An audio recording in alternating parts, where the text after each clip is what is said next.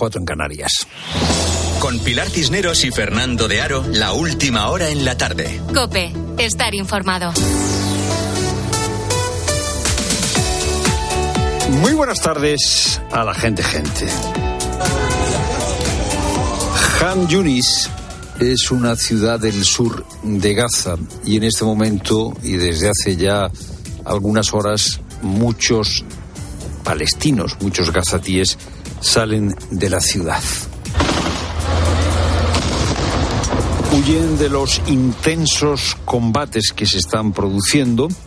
El ejército israelí eh, ha anunciado que ha conseguido rodear esa ciudad y en esa operación, en esa operación para controlar Han Yunis, ha muerto 24 soldados israelíes. Es eh, uno de los golpes más fuertes que ha recibido el ejército israelí desde que comenzó la guerra el 7 de octubre. Los israelíes vuelven a estar en shock. Durante los combates en el centro de la franja de Gaza, 21 soldados de reserva han caído. Esto es lo que decía el responsable del ejército hace unas horas, pero no han sido 21, han sido 24. Bueno, vamos a ver si eh, la posibilidad de un alto el fuego se vuelve a abrir paso. Qatar, eh, que es donde residen algunos de los líderes de Hamas, dice que hay eh, negociaciones serias para un alto el fuego. A ver si es verdad.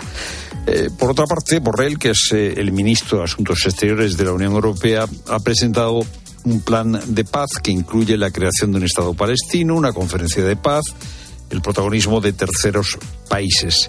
Borrell ha estado muy duro, muy duro con Netanyahu, el primer ministro israelí. ¿Cuáles son las otras soluciones que tiene en mente? ¿Hacer que todos los palestinos se vayan? ¿Matarlos? 25.000 perecieron en Gaza, el 70% mujeres y niños. Ya hay 25.000 gazetíes muertos. Sin duda jamás no puede considerarse directamente un interlocutor para una conferencia de paz porque es una organización terrorista. Y es verdad, es verdad esta guerra la comenzó jamás sabiendo perfectamente lo que iba a sucederle a los gazatíes, a los palestinos, sabiendo que iba a incrementarse mucho el sufrimiento porque iba a haber una reacción israelí. Y lo hemos dicho desde el principio, Israel tiene derecho a defenderse, pero lo está haciendo de un modo absolutamente, absolutamente desproporcionado. No está respetando los mínimos principios del derecho internacional. Estamos viendo desde el 7 de octubre bombardeos a hospitales, bombardeos a iglesias, bombardeos a eh, edificios de civiles. Siempre nos dicen lo mismo, que son refugios de jamás. 25.000 personas muertas por los bombardeos de Israel. El que Israel haya sido víctima de un ataque de Hamas no le da carta libre para hacer lo que viene haciendo desde el 7 de octubre. Repito, 25.000 muertos. Netanyahu no tiene un plan, como dice eh, Borrell. ¿Qué van a hacer con dos millones y pico de eh, gazatíes? No les dejan salir por el sur, no les dejan salir por el este. Les dicen que se vayan del norte al sur y en el sur les siguen atacando. ¿Qué quieren? ¿Que se lancen al mar? ¿Que se ahoguen en el mar? Eh, y encima lo que está haciendo Netanyahu está extendiendo la guerra. Si fuera por Netanyahu, si no estuviese Biden de por medio, Netanyahu ya habría extendido la guerra hasta el sur del Líbano. Y Netanyahu ha conseguido que Oriente Próximo se convierta en un auténtico polvorín. Irak ahora se considera legitimado para atacar posiciones kurdas en el norte de Irak. Las franquicias del Daesh, el Daesh, aprovecha el momento para atentar en Irán. Los hutíes en Yemen están poniendo en peligro la circulación por el Mar Rojo y Estados Unidos está atacando Yemen. O sea, tenemos en danza Irán, Irak, los kurdos, los hutíes del Mar Rojo y encima los líos entre Irán y Pakistán. Antes del 7 de octubre esto no sucedía. Netanyahu está comprometiendo a la paz de Israel para mucho tiempo, está llevando a la región a un conflicto que no sabemos dónde va a acabar y esperemos que no vaya la cosa más porque China y Rusia estarían encantadas, sobre todo Rusia, de intervenir. Es lo primero, no lo único. Buenas tardes de nuevo, Pilar Cinderos. Buenas tardes. Una nominación a los Oscars es el mejor altavoz que puede tener una película para que la gente vaya a verla al cine. Y si no, que se lo digan a Pablo Berger. Este director bilbaíno opta al galardón a mejor película de animación por Robot Dreams, un largometraje que cuenta la historia de un perro de Nueva York que se hace amigo de un robot.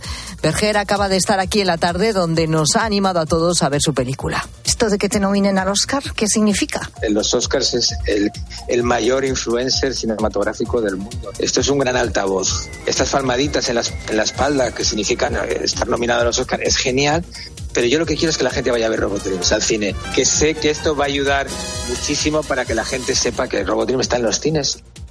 Y el yihadista de 17 años detenido en Sevilla tenía ya fabricado el explosivo conocido como Madre de Satán. Así lo recoge el sumario del caso al que ha tenido acceso COPE. Se trata de un potente artefacto que, por ejemplo, estaba tratando de preparar los integrantes de la célula que atentó en Barcelona y Cambrils en 2017. Además, el juez acaba de dictar una orden de internamiento de seis meses en un centro cerrado para el menor. Tiene los detalles Juan Baño. El juez detalla en su auto de internamiento cómo este adolescente, 17 años, guardaba en casa un auténtico almacén diabólico. Una bomba ya preparada con metralla adosada y lista para su uso. Solo le faltaba el explosivo. Guardaba además una bolsa con 34 gramos de TATP, triperóxido de triacetona, el potente explosivo casero conocido como la madre de Satán. Carbón vegetal y azufre para fabricar pólvora negra. Un artefacto creado con un cilindro de metal cargado de perdigones para montar lo que sería un barreno detonador. Ácido sulfúrico, acetona o un chaleco táctico de los utilizados por los suicidas. Incluso se había hecho fotos con el chaleco en el que ya tenía instalados los portacargadores para colocar el explosivo.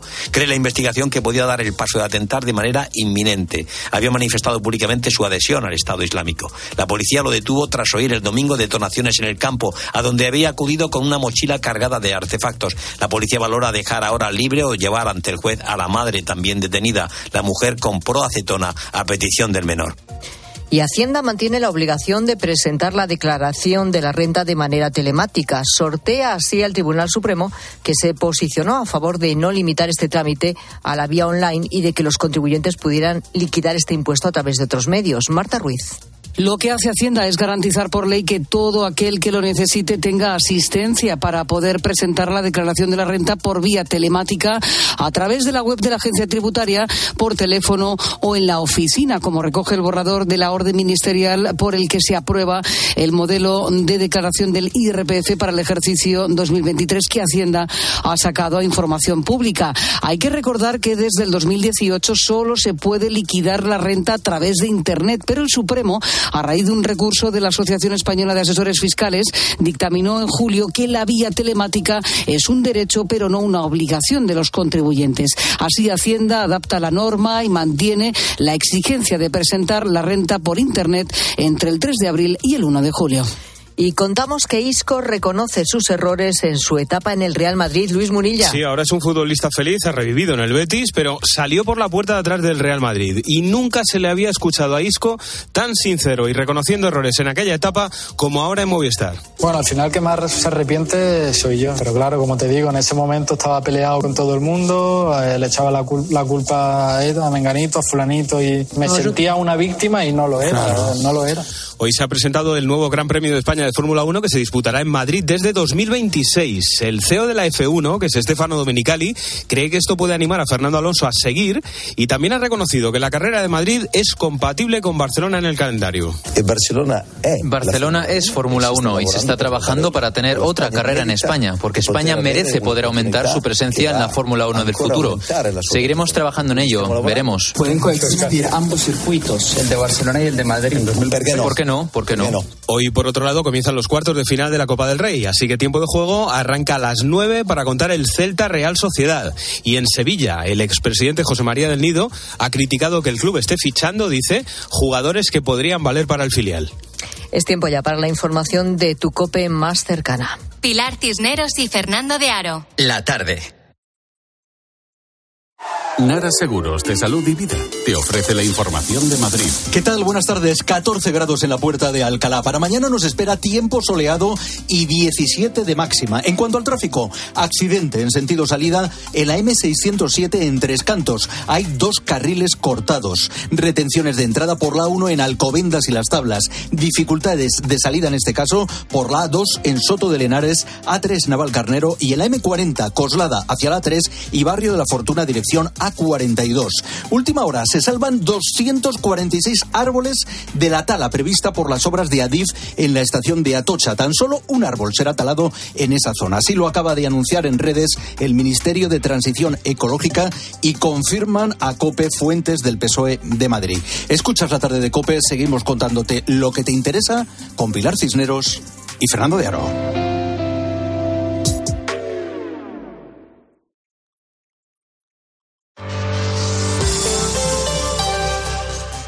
Hablemos del SIBO. Seguro que has oído hablar del SIBO, ese malestar intestinal que está invadiendo las redes sociales. A raíz del último vídeo, sois muchos los que me estáis diciendo que también tenéis SIBO. Mañana me hacen la prueba del SIBO, así que he hecho una dieta especial y os voy a enseñar ideas por si os sirve. Te explico algunos de mis suplementos favoritos para el SIBO. Yo tengo la barriga y por qué después de comer siempre me hincho como una pelota. Sobrecrecimiento bacteriano del intestino delgado, o más conocido por sus siglas, SIBO. Bueno, sin quererlo y sobre todo no sé si lo has notado, desde este verano hasta aquí se ha convertido en el protagonista de las consultas digestivas y de las redes sociales. Hablamos mucho del SIBO, pero ¿qué es realmente? ¿Por qué se ha convertido, no sé si decirlo así, en la enfermedad de moda? Bueno, vamos por partes. El SIBO se produce por un crecimiento excesivo de bacterias en el intestino delgado. Los síntomas más frecuentes son dolor abdominal, gases, hinchazón, estreñimiento, diarrea o digestión pesada, entre otros. Y normalmente se trata, cuando está diagnosticado, con antibióticos. Así a modo de resumen, ¿eh? Enseguida vamos a profundizar en esta patología, pero antes también quiero hacer hincapié en lo que ha pasado con el hecho de que se haya viralizado tanto eh, y hasta qué punto esto es un peligro. Y es que aunque el SIBO existe desde hace mucho tiempo, es verdad que las redes sociales pues han conseguido que eh, muchas personas recurran al autodiagnóstico, no siempre acertado, y a medicarse por su cuenta haciendo dietas que al final pueden derivar en otras patologías. Porque a quién no le ha salido algún vídeo de alguien mostrando una foto de su abdomen hinchado y detallando toda la sintomatología que acabamos de mencionar. Y seguro que lo ves y dices, ah, pues a mí me pasa lo mismo. Seguro que entonces yo también tengo SIBO. Bueno, en los próximos minutos vamos a intentar eh, aclarar, desde luego, conceptos, desmontar también algunos mitos sobre el SIBO, esta enfermedad que parece ser la, la que está de moda en las redes sociales. Y lo vamos a hacer con la ayuda de Nadia Chari, que es médico especialista en aparato digestivo, en fortaleza digestiva y jefa del, del servicio del Hospital de Badalona. Hola Nadia, ¿qué tal? Buenas tardes. Hola, buenas tardes, Pilar. Has hecho una buena introducción. ¿Te, felicito. Sí. Claro, porque una cosa es la enfermedad y otro lo que se habla de ella, sobre todo en redes. Pero bueno, ¿qué es exactamente el SIBO para empezar? Pues mira, eh, ya empezamos con, con, la definición. Realmente el SIBO es una enfermedad inventada por las redes. El SIBO no es una enfermedad en sí, sino que es un trastorno secundario a una patología de base que, es el sustrato para que se produzca este trastorno. Mira, os pongo un ejemplo porque tal vez sea más fácil de comprender si lo trasladamos a la anemia. Imaginaros que voy a mi médico de familia y le digo, me acaban de diagnosticar de una enfermedad llamada anemia. Todos sabemos que la anemia no es una enfermedad en sí, sino que se produce como consecuencia a una enfermedad que debemos investigar. Entonces, aquí ya está el primer fallo, ¿no? En, en, la nomenclatura, en crear una enfermedad donde, donde no existe, ¿no? En realidad estaríamos hablando de un conjunto de síntomas. Eso es, eso es. Un conjunto de síntomas que realmente, de por sí, estos síntomas son muy inespecíficos. Ah, por este conjunto de síntomas no podemos tener un diagnóstico de sospecha de, un sobrecrecimiento bacteriano de intestino delgado, porque estos síntomas se comparten con muchísimas otras enfermedades y trastornos. Claro. Eh, suponiendo que si fuera este sobrecrecimiento de, esas bacterias en el intestino delgado, eso sería realmente SIBO, entiendo, y, eso ya, si una vez se diagnostica, tiene su tratamiento, ¿no? Exactamente. Pero, bueno, Pilar, lo que mm, nosotros insistimos, ¿no? Desde la Sociedad Española de Patología Digestiva, a la sospecha de SIBO la debemos hacer en, pacientes que tienen estas enfermedades de base, ¿no? Este sustrato. Por ejemplo, ah, siempre me gusta explicar, ¿no? En pacientes con resecciones intestinales, ¿no? Por ejemplo, pacientes que se han operado del colon y se ha reconstruido este tránsito a juntando el colon con el intestino delgado. Esto va a provocar pues una migración de bacterias desde el colon hacia el intestino que van a provocar un SIBO. También pacientes que tienen trastornos de la motilidad intestinal, por ejemplo, a pacientes con enfermedad de Parkinson, enfermedades neurodegenerativas. La misma diabetes mellitus en estados avanzados puede provocar una disminución del movimiento de este intestino y favorecer el SIBO muchas más enfermedades, como la enfermedad inflamatoria intestinal, a la celiaquía, la cirrosis hepática, y en personas que no tienen ninguna enfermedad, sino que a veces eh, la toma de ciertos medicamentos también nos puede, propiciar a un SIBO. la toma de, omeprazol o de opiáceos para, para el dolor crónico ah, son condiciones que favorecen eh, el crecimiento de estas bacterias en el intestino, por ejemplo. Claro, esto es una cuestión, por tanto, y siempre, obviamente, eh, aquí tiene que mediar un especialista que te tiene que haber hecho las pruebas adecuadas para saber que tienes este recrecimiento bacteriano y entiendo que luego poner un tratamiento. El problema es que ahora de repente, eh, a ver si, si es así como yo lo veo, Nadia, pero tú me dices, eh, bueno, pues entras en redes sociales, en internet y el típico vientre hinchado, que por desgracia, pues es una cosa que a ningún, sobre todo a mujeres, ¿no? No nos gusta tener el vientre hinchado. Y entonces ya empezamos a decir, no, esto no es natural natural. Esto a mí me pasa por algo. Claro, porque fíjate, yo me he levantado con el vientre plano, pero a medida que ha pasado el día, pues mira, resulta que ya los pantalones me aprietan. Ya me miro en el espejo y claro, ya parece que tengo tripa. Y entonces dices, la comida ya me sienta mal. Y entonces ya empezamos a, darle eh, mucha importancia a una serie de síntomas que no digo que sean más o menos normales, que dependerá, me imagino, del caso. Pero de repente todo lo metemos en este saco del SIBO. ¿Y, es algo así lo que está pasando? Pues sí, ciertamente es así, Pilar. Y, no, no, lo normal es que cuando alguien se encuentra mal debe consultar con su médico. De entrada con su médico de atención primaria y él ya decidirá si debe ir al especialista que, toca según el caso, ¿no? Pero eh, la situación es otra. nos estamos encontrando, pues, sobre todo el perfil de chica joven, delgada, ¿no? Que enseguida que se nota la tripita un poquito más hinchada se alarma y, no acude al médico, sino que se autodiagnostica. Ahí está. Y, precisamente últimamente están apareciendo hasta test para eh, detectar el SIBO por nuestra propia cuenta. ¿Estos test sirven para algo? Buena pregunta. Eh, de entrada, los test para el SIBO son, son pruebas diagnósticas y eh, eh, son pruebas diagnósticas indirectas, es decir, la prueba real para diagnosticar un SIBO sería cuantificar las bacterias que están en el intestino delgado mediante una prueba que es invasiva, que sería una gastroscopia. Entonces, este tipo de, de pruebas solo se hace en estudios científicos, no lo hacemos en la práctica clínica real. Pero sí que indirectamente podemos sospechar de la existencia de un SIBO con estos test de aliento, pero no son pruebas precisas y tienen muchos errores y muchos falsos positivos. Pensad que estas pruebas están validadas y estudiadas en pacientes que tienen la sospecha de, una enfermedad que puede provocar el SIBO, pero no se ha validado en población sana, es decir, no se ha, utilizado como cribado eh, poblacional. Por tanto, eh, esto hace que se aumenten el número de falsos positivos. Quiere decir que la prueba puede salir positiva, pero no es un SIBO de verdad, además de otras cosas.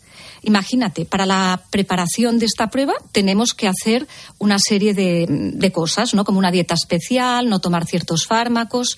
Pues bien, si adquirimos este test de forma ah, por internet o alguien, un profesional, no nos ha explicado cómo debemos prepararnos, aquí está el primer fallo. Luego nos encontramos en cómo se recoge el gas.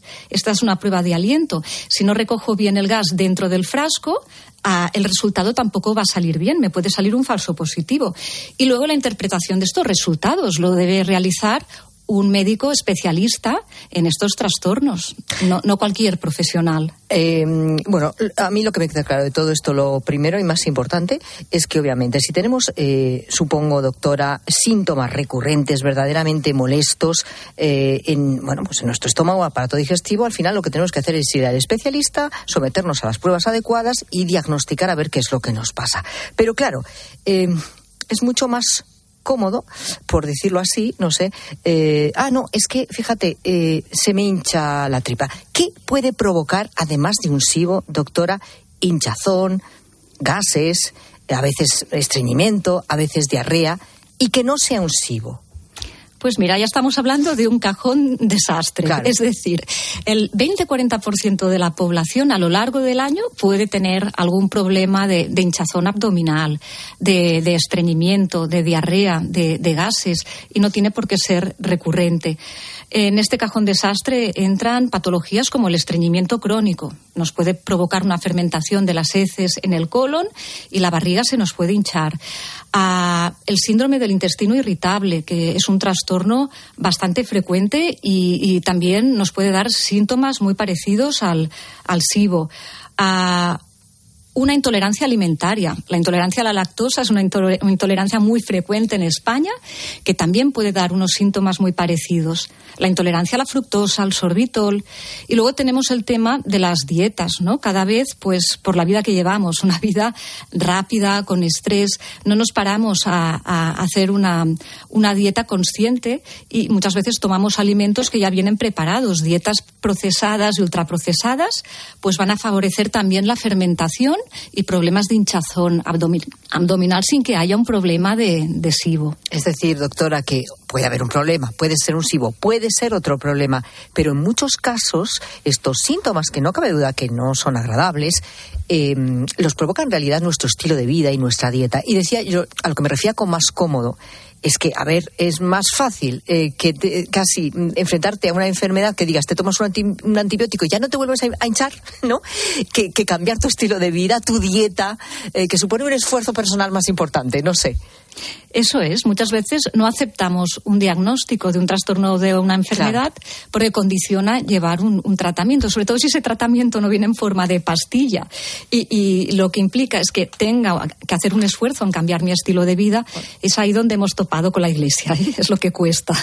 En cualquier caso, doctor, y, para terminar, entonces, ¿qué consejo podemos dar ante eh, la viralización tremenda, sobre todo del SIBO, y cómo nos están llegando vídeos por todas partes eh, sobre este problema a nosotros los adultos, pero también estoy pensando ahora mismo muchos padres que nos escuchan y que a sus hijas adolescentes, a sus hijos les están llegando constantemente.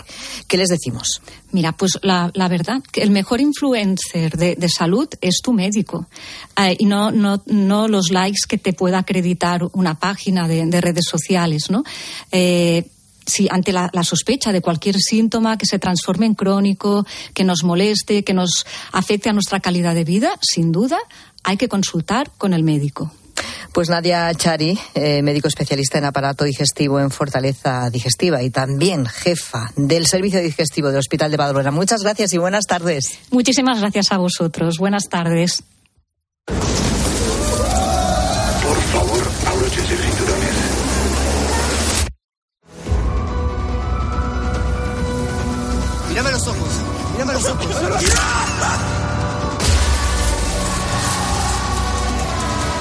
Tenés las mejores piernas del equipo. Tenéis que caminar por los demás.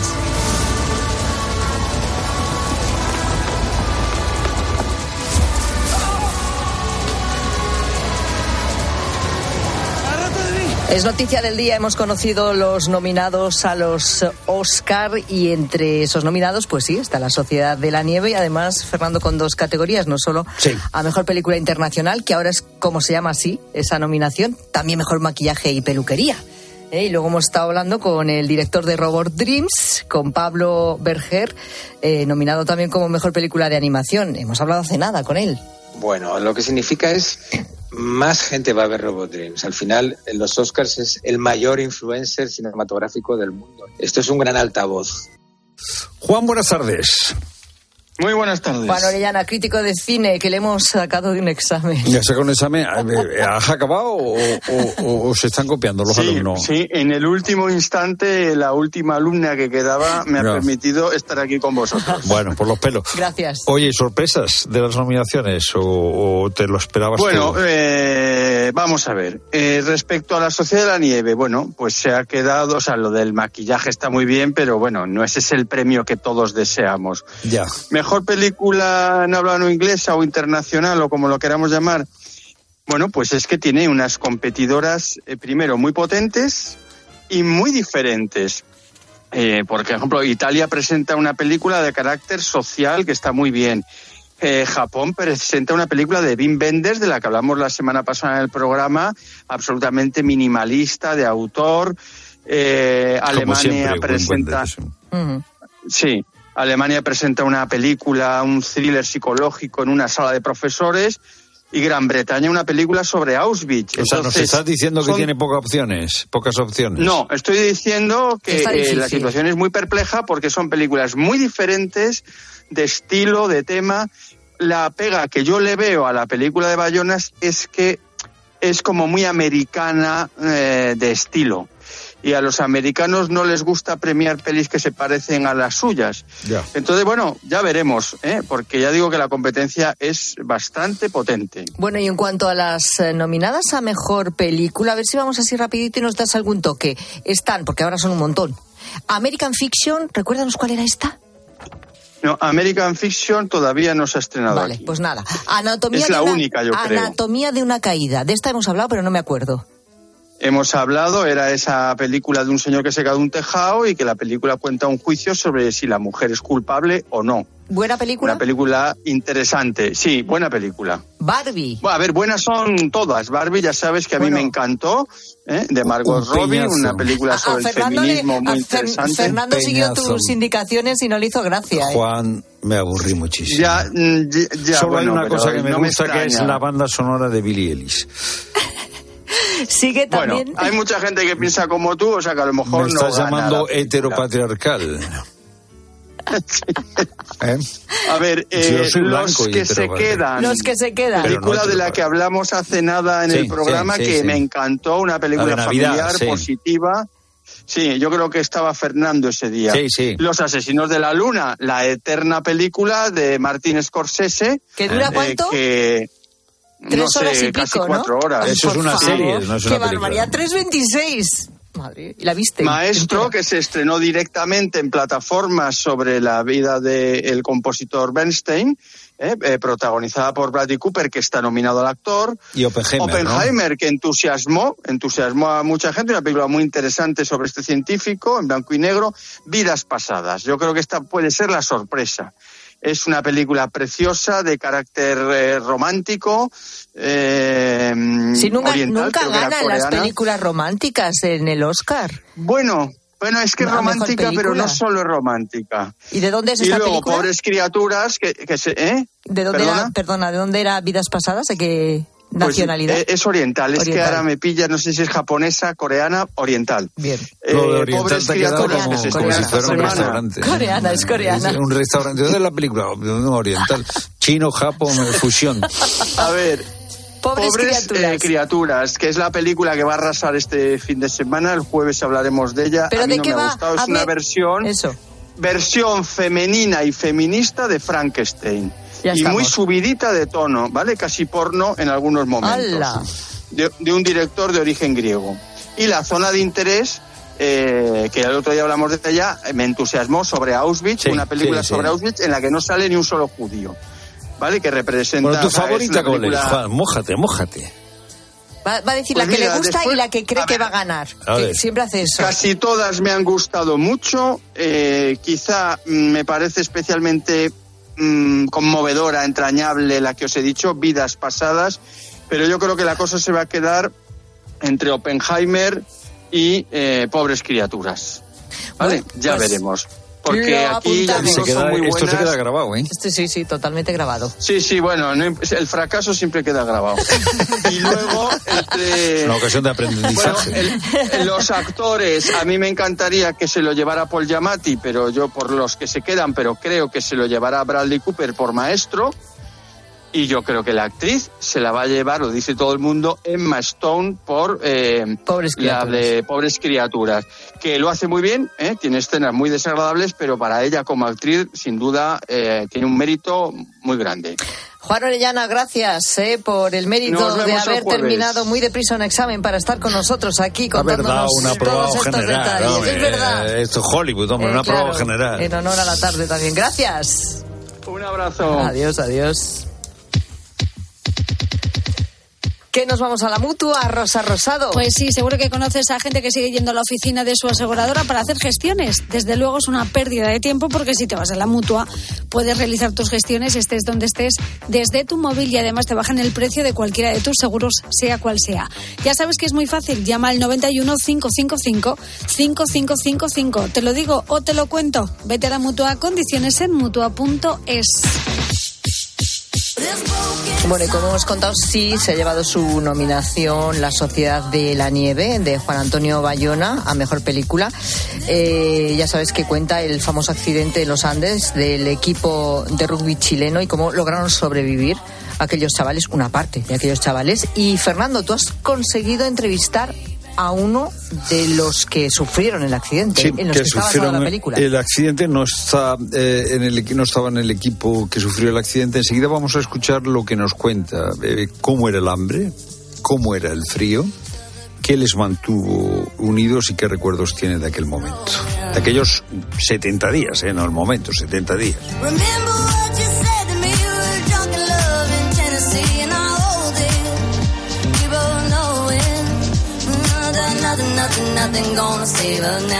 Pilar Cisneros y Fernando de Aro. La tarde. Cope, estar informado. Estamos asombrados con una historia que nos ha llegado de Francia, la de un niño de nueve años. Su padre se va de casa y la madre, al cabo del tiempo, también se va de casa y se queda el niño de nueve años solo durante dos años. Y durante dos años en una casa sin luz ni calefacción. Sobrevive. Bueno, no es que sobreviva, es que va al colegio y además saca buenas notas. De vez en cuando la madre iba y le dejaba alguna lata. Carlos Herrera va más allá de la noticia y te explica todo lo que te rodea. Escúchale de lunes a viernes, de 6 a 1 del mediodía, en Herrera en Cope. Es momento de ahorrar con nuestra bajada de precios en 500 de tus productos favoritos marca Carrefour. Como galletas tostadas, jabón de Marsella, nuggets de pollo y...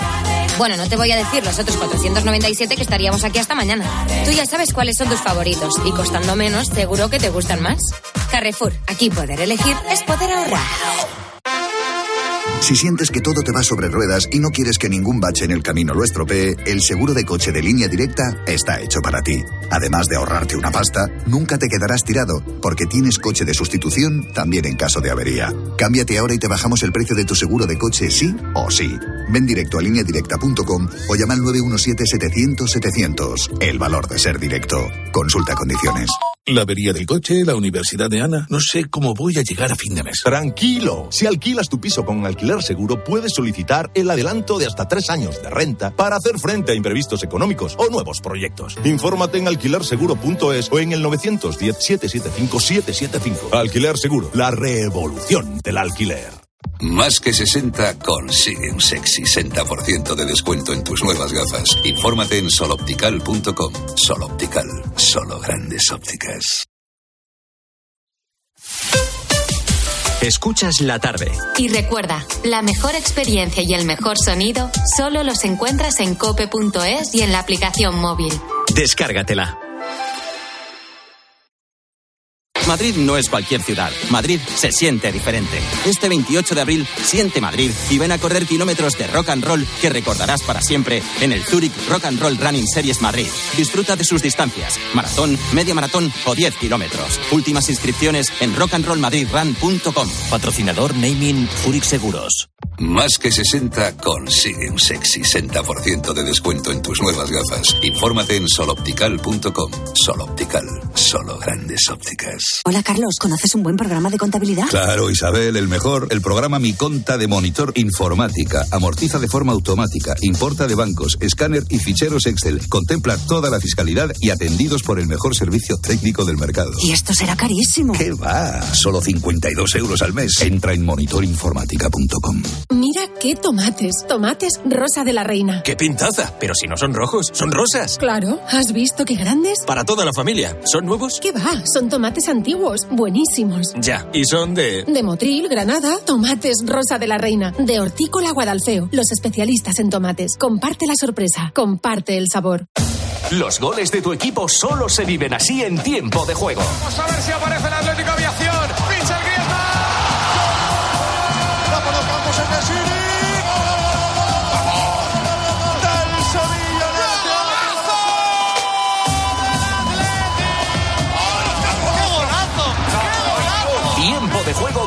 Paco González, Manolo Lama y el mejor equipo de la radio deportiva. El número uno del deporte.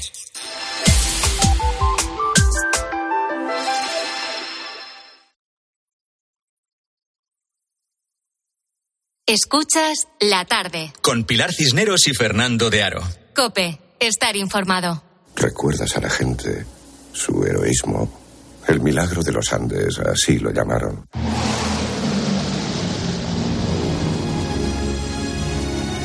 El milagro de los Andes. El vuelo 571 de la Fuerza Aérea de Uruguay se estrelló en los Andes en 1972. Dejó marcado este accidente por vida familiares, amigos, miembros del equipo de rugby que transportaba el All Christian Club. Y ayer no se ve. Y aunque pasen por encima nuestro, no van a ver. ¿Qué pasa cuando el mundo te abandona? 45 personas volaban en ese avión, sobrevivieron 16, sobrevivieron 16 después de estar en la nieve 70 días. La historia eh, vuelve a tomar actualidad en la- con la película eh, que se ha estrenado hace poco, La Sociedad de la Nieve. Yo no me voy a quedar acá. ¿Ahora se van a dejar morir? ¿Después de todo lo que pasó? Uno de los supervivientes, de esos 16 supervivientes, es Pedro Algorta. Pedro, buenas tardes. Gracias por estar con nosotros en la tarde de COPE. Hola, buenas tardes, Fernando. Es un placer para mí. ¿Se siente usted representado en la película eh, La Sociedad de la Nieve? Sí, totalmente. Creo que J. Bayona ha hecho un trabajo increíble y estamos totalmente interpretados y representados por la película. Usted tardó eh, bastante tiempo en contar lo que sucedió. Eh, bueno, creo que fue en 2015 cuando escribió eh, un libro que se titula Las montañas siguen allí. ¿Por qué tardó tanto en, en contar lo que había ocurrido? Porque mi principal objetivo fue justamente dejar las montañas atrás y reintegrarme al mundo, reintegrarme a la sociedad. Y yo viajé a la Argentina, me radiqué en la Argentina al margen de lo que había pasado y durante 35 años prácticamente no le di atención a lo que me, me había pasado en los Andes. Y bueno, el tiempo pasa y en un momento dado de mi vida me di cuenta de que tenía este tema que no había eh, enfocado correctamente. Me di cuenta que ya era momento de sacar las montañas del armario y empezar a darle la atención que merecían. Y por eso fue que 35 años después empecé a hablar, empecé a estudiar y me conecté de nuevo con lo que nos había sucedido a nosotros cuando éramos mucho más jóvenes en la, en la cordillera de los Andes. Eh, fueron 70 días eh, eh, durísimos. En este momento, en su memoria, ¿qué es lo que está más vivo de lo que ocurrió en esos 70 días? ¿Qué es lo que está vivo? Mira, la memoria cura todo. El tiempo cura todo y va tranquilizando las memorias. Hoy te diría que lo que me queda más vivo es son las emociones del rescate. Los dolores y sufrimientos de los 70 días, de alguna manera los tengo totalmente asumidos y, y suavizados. ¿Cómo fue la emoción del rescate? Bueno, la emoción fue muy fuerte. Fue de pensar que estábamos llegando al final de un camino que creíamos que no íbamos a llegar. Y me emociona más que nada las partes que yo no he estado. Me emociona imaginar a Canesa y Parrado caminando por la cordillera sin saber a dónde iban, solamente pensando que tenía que llegar para que ellos y nosotros podamos vivir. Ese tipo de situaciones son las que más me emocionan en el día de hoy. Eh, Pedro, eh, eh, ¿ustedes pensaban o usted pensaba que eh, estaban condenados? O sea, que no era posible sobrevivir. ¿Lo pensaron en algún momento? Mira, la esperanza de salir de la montaña es lo, lo último que se perdía. Siempre pensamos de que íbamos a salir, o por lo menos de que había una posibilidad de que saliéramos. Si hubiésemos sabido que no íbamos a salir, probablemente nos hubiésemos muerto todos. Así que yo te diría de que siempre estuvimos esa esperanza irracional, porque lo racional sería que no hubiéramos salido, de que íbamos a poder lograr salir de la montaña. Eh, hay quien eh, cuando tuvo la noticia de, que habían sobrevivido, bueno, se puso muy contento y luego se escandalizó porque para sobrevivir hubieran ustedes eh, comido carne de los que fallecieron. Eh, ¿Para usted supuso un trauma? ¿Es un trauma en este momento? No, para nada. Y, y, además, si hay alguna persona que me dice o se escandaliza, yo le digo, mira, tú no has estado allá, porque estoy absolutamente seguro de que esa persona, con las ganas de vivir que todos tenemos, hubiera hecho lo mismo que nosotros. O sea, no supone para usted ningún problema de ninguna manera. No, nunca lo fue, realmente nunca lo fue. Estamos todos muy tranquilos y seguros de que había que hacerlo porque era la única manera de mantenernos con vida. Si hubiésemos dicho que no, probablemente no estaríamos aquí. Eh, ¿Cómo se sufría el hambre, Pedro? ¿Cómo sufríais el hambre? ¿Cómo se manifestaba ese hambre? Mira, el hambre se sufre por una debilidad mayúscula. Tú te sientes débil. No es que tienes el hambre y te duele el estómago. Tú uh -huh. tienes hambre y te tiene, y, y estás débil. Te cuesta moverte, te cuesta levantarte, te cuesta pensar. Lo único que piensas es en comida. Eso es el hambre. Ese es el hambre que te va matando de a poco hasta que al final ya no tienes fuerza ni para levantarte y lo único que quieres es dormir. Eso, eso es la forma como la debilidad expresa el hambre. ¿Qué recuerdo tiene usted de cómo se construyó ese, eh, bueno, ese pequeño refugio eh, que construyeron utilizando el equipaje, los asientos, la nieve? Eh, ¿Cómo fue ese momento? Bueno, eso fue un proceso, fue ir acomodando lo que nos había quedado de la cabina del avión para transformarlo en nuestra pequeña casa, ¿no? Era como un iglú al principio porque se tapó de la nieve rápidamente. Eh, nos permitía estar relativamente calientes adentro de, de la cabina del avión cuando eso sucedía. ¿Y cómo es el frío? ¿Cómo se sufría el frío? ¿Nos ha descrito la, el hambre como una debilidad y el frío? Sí, el hambre se siente, el hambre ya te lo expliqué, pero el frío es más difícil, porque el frío es relativo. Eh, yo no tengo un registro de frío, no tengo un registro de estar a 30 grados, me, eh, eh, de menos 30 grados de temperatura. No te lo sabría decir, es, es, es lo mismo que estar a cero o dos grados. Eh, tú tienes frío, tiemblas, y si está mucho más fuerte, bueno, pues te desvaneces directamente. En su libro habla de Dios. ¿Dónde estaba Dios cuando estaba sufriendo usted en esa circunstancia? Mira, Dios estaba en, ahí con nosotros. Dios estaba en las fuerzas de vivir. Dios estaba en, la fuerza que dio a Palcanés y Parrado para que salieran a caminar. Dios era, se presentaba en la comunidad, en el silencio, en la oración, en el prójimo, en el vivir día a día. Ahí estaba. No, no es que vino de golpe y nos sacó con un acto de milagro, sino que nos dio fuerzas para que nosotros trabajáramos todos los días para poder salir de los Andes. ¿Cómo se eh, crea una dinámica para que un grupo de personas en una circunstancia tan extrema consiga sobrevivir? ¿Cómo se mantiene eh, eh, unido el grupo? ¿Qué, qué, qué, ¿Qué es lo que les permitió eh, luchar juntos en esa circunstancia tan adversa? Mira, yo creo que lo que nos mantuvo unidos y trabajando fue el deseo individual de supervivencia. El deseo individual de supervivencia es individual. Cada uno se quería salvar uno mismo y entendiendo de que uno mismo podía salvarse solamente si se salvaban los demás. Entonces eso te llevaba de alguna manera a trabajar en comunidad con los demás, intentando estar vivos día a día, un minuto a minuto, 24 horas a 24 horas. Y eso permitió ir construyendo esa máquina de supervivencia que fuimos nosotros en los Andes. Pedro Algorta, gracias por estar con nosotros.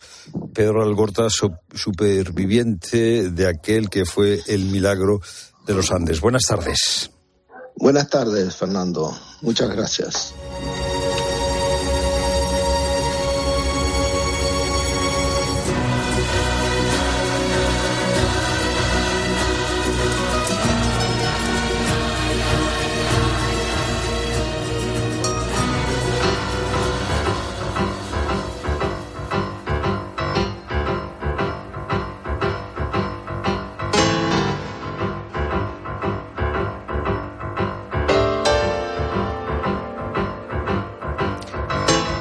5 y 46 minutos, una hora menos en Canarias. Y ahora contamos aquí en la tarde que la mafia marsellesa ventila sus guerras también en Tarragona. Así lo demuestra la detención de 13 individuos que este mismo mes, por su relación con el asesinato de dos jóvenes en Salou, la noche del pasado 3 de mayo a las puertas de un hotel. Las víctimas se habían escondido en nuestro país de una banda rival y la forma en que se perpetró el doble crimen con un Kalashnikov y con granadas hizo que desde el minuto uno se tuviese la certeza de que se trataba de un crimen mafioso. Hay dos aspectos destacables de esta investigación. La primera, que la ha hecho un equipo conjunto de los Mossos de Escuadra y la policía francesa. La segunda, que desde diciembre las cifras de asesinatos en Marsella han caído en picado. Y eso que el año pasado hubo 63. Bueno, te contamos los detalles de esta operación con nuestros colaboradores Cruz Morcillo y Pablo Muñoz. Cruz, Pablo, buenas tardes. Buenas tardes, Hola, buenas tardes, Pilar, ¿qué tal? Pablo, ¿cómo se cometieron los asesinatos? Bueno, como has comentado ya, fue el 3 de mayo pasado, por la noche, hay dos hombres que son tiroteados. Estaban viendo un partido de fútbol en, el teléfono móvil de uno de ellos y se encontraban pues en, delante de un hotel en, en ¿no? Llega alguien desde otro vehículo, les vacían un cargador entero de un fusil Kalashnikov, que es un arma de guerra, hay que decirlo. Uno muere en el acto y el otro que ha conseguido escapar, pues eh, escapar relativamente. Ha podido salir de allí, pero puede uno eh, también resultar herido y muere pues pocas horas después muere en el hospital, ¿no? Solo 45 minutos después del ataque, los, los de Escuadra detienen al conductor del turismo ese que es desde el que se habían hecho los disparos cuando trataba de quemarlo y lo hacía en un área de servicio. La intervención de, la policía catalana pues, pues lo impide, ¿no? Eh, luego además se comprueba que había sido un, vehículo que había sido alquilado en Marbella y que además había sido robado. Marsella. Con lo cual habían venido expresamente para cometer ese asesinato, ¿no? En el interior del vehículo los investigadores pues localizan no solo el AK-47, que es el nombre técnico del Kalashnikov, sino también dos armas cortas, dos granadas de mano que estaban en buen estado. Y las víctimas, ¿quiénes son? Pues eran Omar, de 28 años, y Nadir, de 25. El primero había huido de Francia hacía unos meses, de Marsella, antes de enfrentarse a un juicio por homicidio. Y el segundo era un amigo suyo, que había ido a, visitarlo. Y además ambos eran integrantes, según la, policía, cuando empieza a hacer indagaciones sobre quién pueden ser estas personas, pues eran integrantes del clan Yoda de la mafia marsellesa y además saben también que, podía ser una, un ajuste de cuentas de una banda rival, la DZ Mafia, y que esa doble ejecución eh, respondía a, un, a, la guerra que ambas mantenían por el control del tráfico de drogas en Marsella. Oye, Cruz, ¿y cuándo se detuvo el resto de implicados? Bueno, la resolución del crimen ha sido ahora, ha sido en enero y ha acabado con la detención de, de 13 personas, incluidos los otros dos las otras dos que viajaban en el coche desde donde se disparó a las víctimas. Algunos, hay que decir, Pilar, que ya estaban en prisión, pero pese a eso, daban desde, desde la cárcel daban órdenes a sus respectivos subordinados. Ocho de los arrestados, y esta otra curiosidad de, esta, de estos detenidos, son mujeres y cuatro, cuatro de ellas han quedado en libertad investigadas eh, por haber pasado información a esta mafia de la que hablaba Pablo, a la DZ Mafia. Eh, esa información fue crucial, se, se, supone, para cometer los asesinatos. Lo más importante de la operación, de la operación PAMER, es que las pesquisas conjuntas eh, de, la, de, la, policía catalana y de las autoridades francesas han, han, hecho que durante que, que haya habido, que, o sea, que no haya habido ningún homicidio entre ambos clanes que andan matándose desde hace tiempo entre noviembre y enero de este año, según explicó ayer el fiscal de Marsella, Nicolás Pesón. Eh, lo que dijo, bueno, se congratuló porque no había habido ningún muerto, ¿no? Eh, dijo también que no es que las autoridades hayan, acabado, hayan ganado la guerra, como suele decirse, y todo haya acabado, pero de momento, bueno, al menos cero muertos, ¿no? Oye, Pablo, ¿cómo llegó a la DZ Mafia la información de que estos dos individuos estaban en Salou? Pues mira, como siempre, es una, es una tradición. Omar, el, de 28 años, tras su fuga, pues llevaba un tiempo afincado en la costa mediterránea española y, bueno, Salou era su último escondite, ¿no? Eso es lógico porque Cataluña, por distancia, es una zona de refugio no solo para quienes huyen de la justicia francesa, sino también, como sucedía en este caso, para quienes huyen de otras bandas criminales, ¿no? La, poca discreción de Omar eh, que compartía este, cometía este error de compartir imágenes en, redes sociales, pues por supuesto no le ayuda. Entonces la, de, la DC Mafia aprovecha la oportunidad y la vulnerabilidad de las víctimas fuera de su zona de seguridad para, bueno, para poder acceder a la información de donde se encontraba. ¿Cómo lo hacen concretamente? Bueno, pues en este caso fue a través de una escort la que avisa a los asesinos y que ella estaba junto a varios amigas, se alojaba en el mismo hotel que las víctimas y, fue ella, además, eso lo ha podido constatar la investigación, quien da luz verde al doble crimen. ¿no? Se encontraba en el momento de ese asesinato en la parte trasera del coche, pero justo antes de que se produce el, ametrallamiento este, eh, pues abandona ese vehículo y, se refugia en el alojamiento para que nadie le pueda relacionar con el crimen. Oye, Cruz, ¿y este crimen fue un punto de inflexión en la forma de actuar de la mafia marsellesa? Eh, según la Fiscalía francesa, Pilar es la primera vez que esta mafia traspasa la frontera y viaja a otro país para cometer un crimen. Esto ya es muy significativo, ¿no? Para España, en concreto en este caso para los Mossos, que son los otros investigadores. El doble crimen es muy preocupante, no solo por su propia magnitud, porque maten a dos personas, sino que fue una ejecución, como hemos explicado, en una zona turística poco antes de las 11 de la noche y con un arma de guerra. Tardaron apenas 90 segundos en vaciar el cargador del Kalashnikov y en huir. Imagínate, un minuto y medio. Los Mossos recogieron 50, perdón, 35 cartuchos percutidos en la zona. Así que es normal, como dijo ayer el jefe de la investigación de Mossul, que el tema les preocupa muchísimo y que lo que esperan y confían es que sea un hecho puntual y no un modo operandi nuevo, ¿no? Porque eso sí que sería realmente preocupante. Ya tenemos suficiente con nuestras propias mafias para que también no importemos las del país de al lado, ¿no? Pablo, hemos hablado antes de que es significativo que por parte española la investigación sea de los Mossos.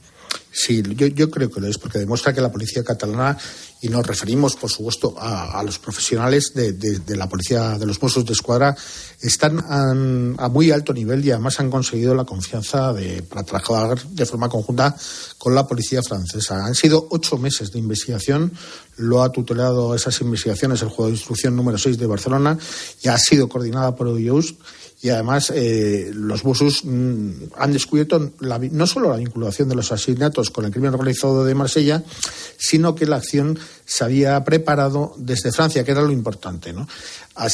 Eh, ha habido los oficiales de enlace de, en Cataluña han compartido información con los colegas galos, se ha celebrado reuniones operativas y a partir de ahí pues, se crean un equipo conjunto que ha permitido asestar este golpe a la DZ Mafia, cuyos integrantes detenidos tras numerosas vigilancias y controles están acusados de nada menos asesinato, robo, receptación, violación de la legislación sobre armas, es decir, tenencia ilícita de armas, uso de matrículas falsas y participación en asociación delictiva. Ese es prácticamente el Código Penal entero.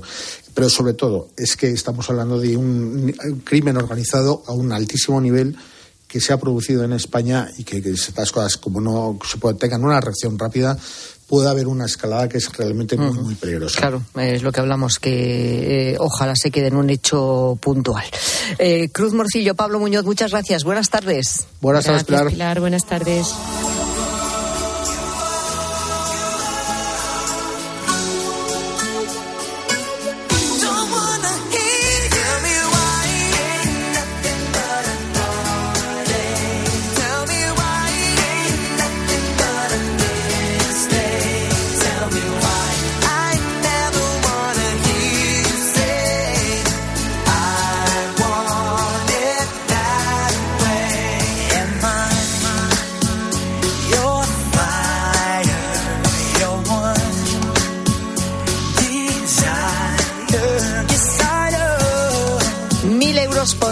Colchones.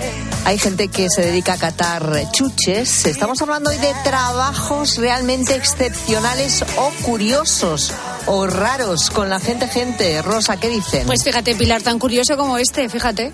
Buenas tardes, gente, gente. Uno de los trabajos que yo hice hace tiempo fue espantar pájaros perdices y conejos de un campo naciendo ortigo, con un, un cacharro que sopla ahí en los campos de fútbol, con la bocina esa. No había que pesar de pajaritos y conejos, enganzaditos. Espantar pájaros de un campo de trigo, claro, para que no se comieran Claro, la semilla. Y perdices, y que estas cosas, a ver, hay que hacerlas.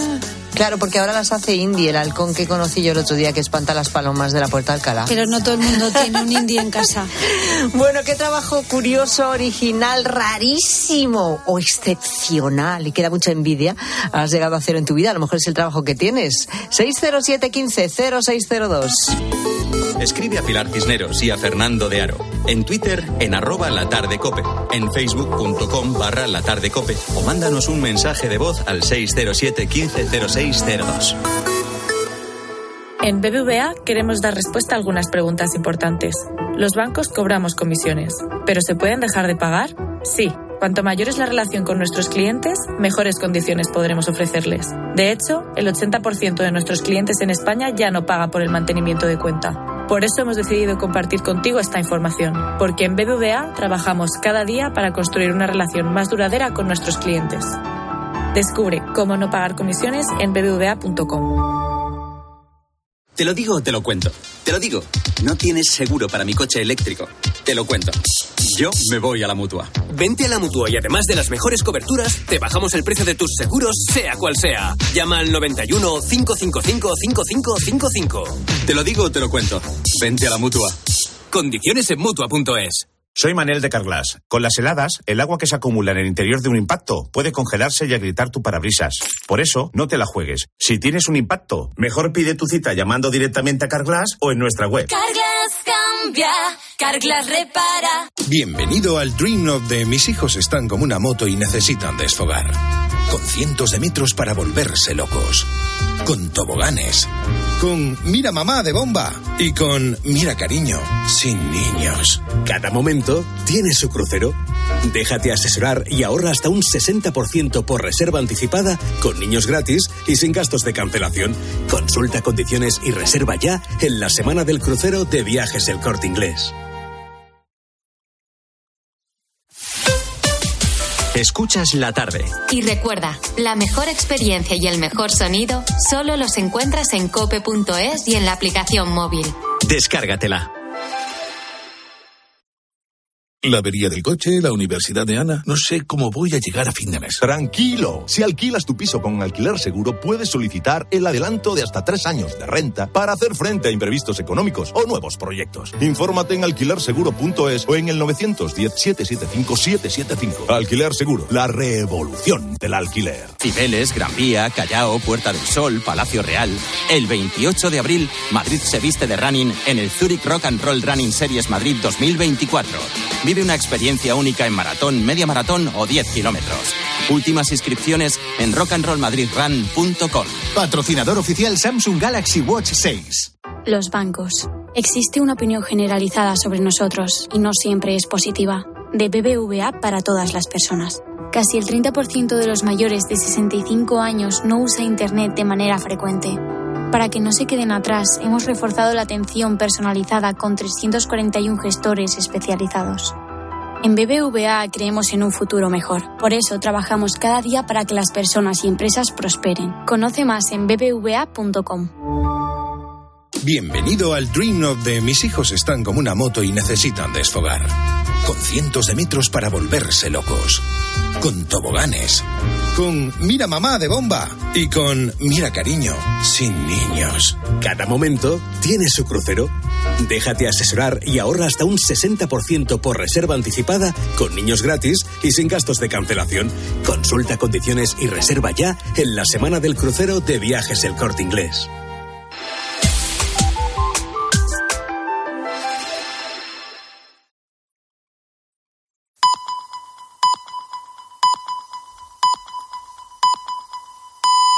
Las seis de la tarde.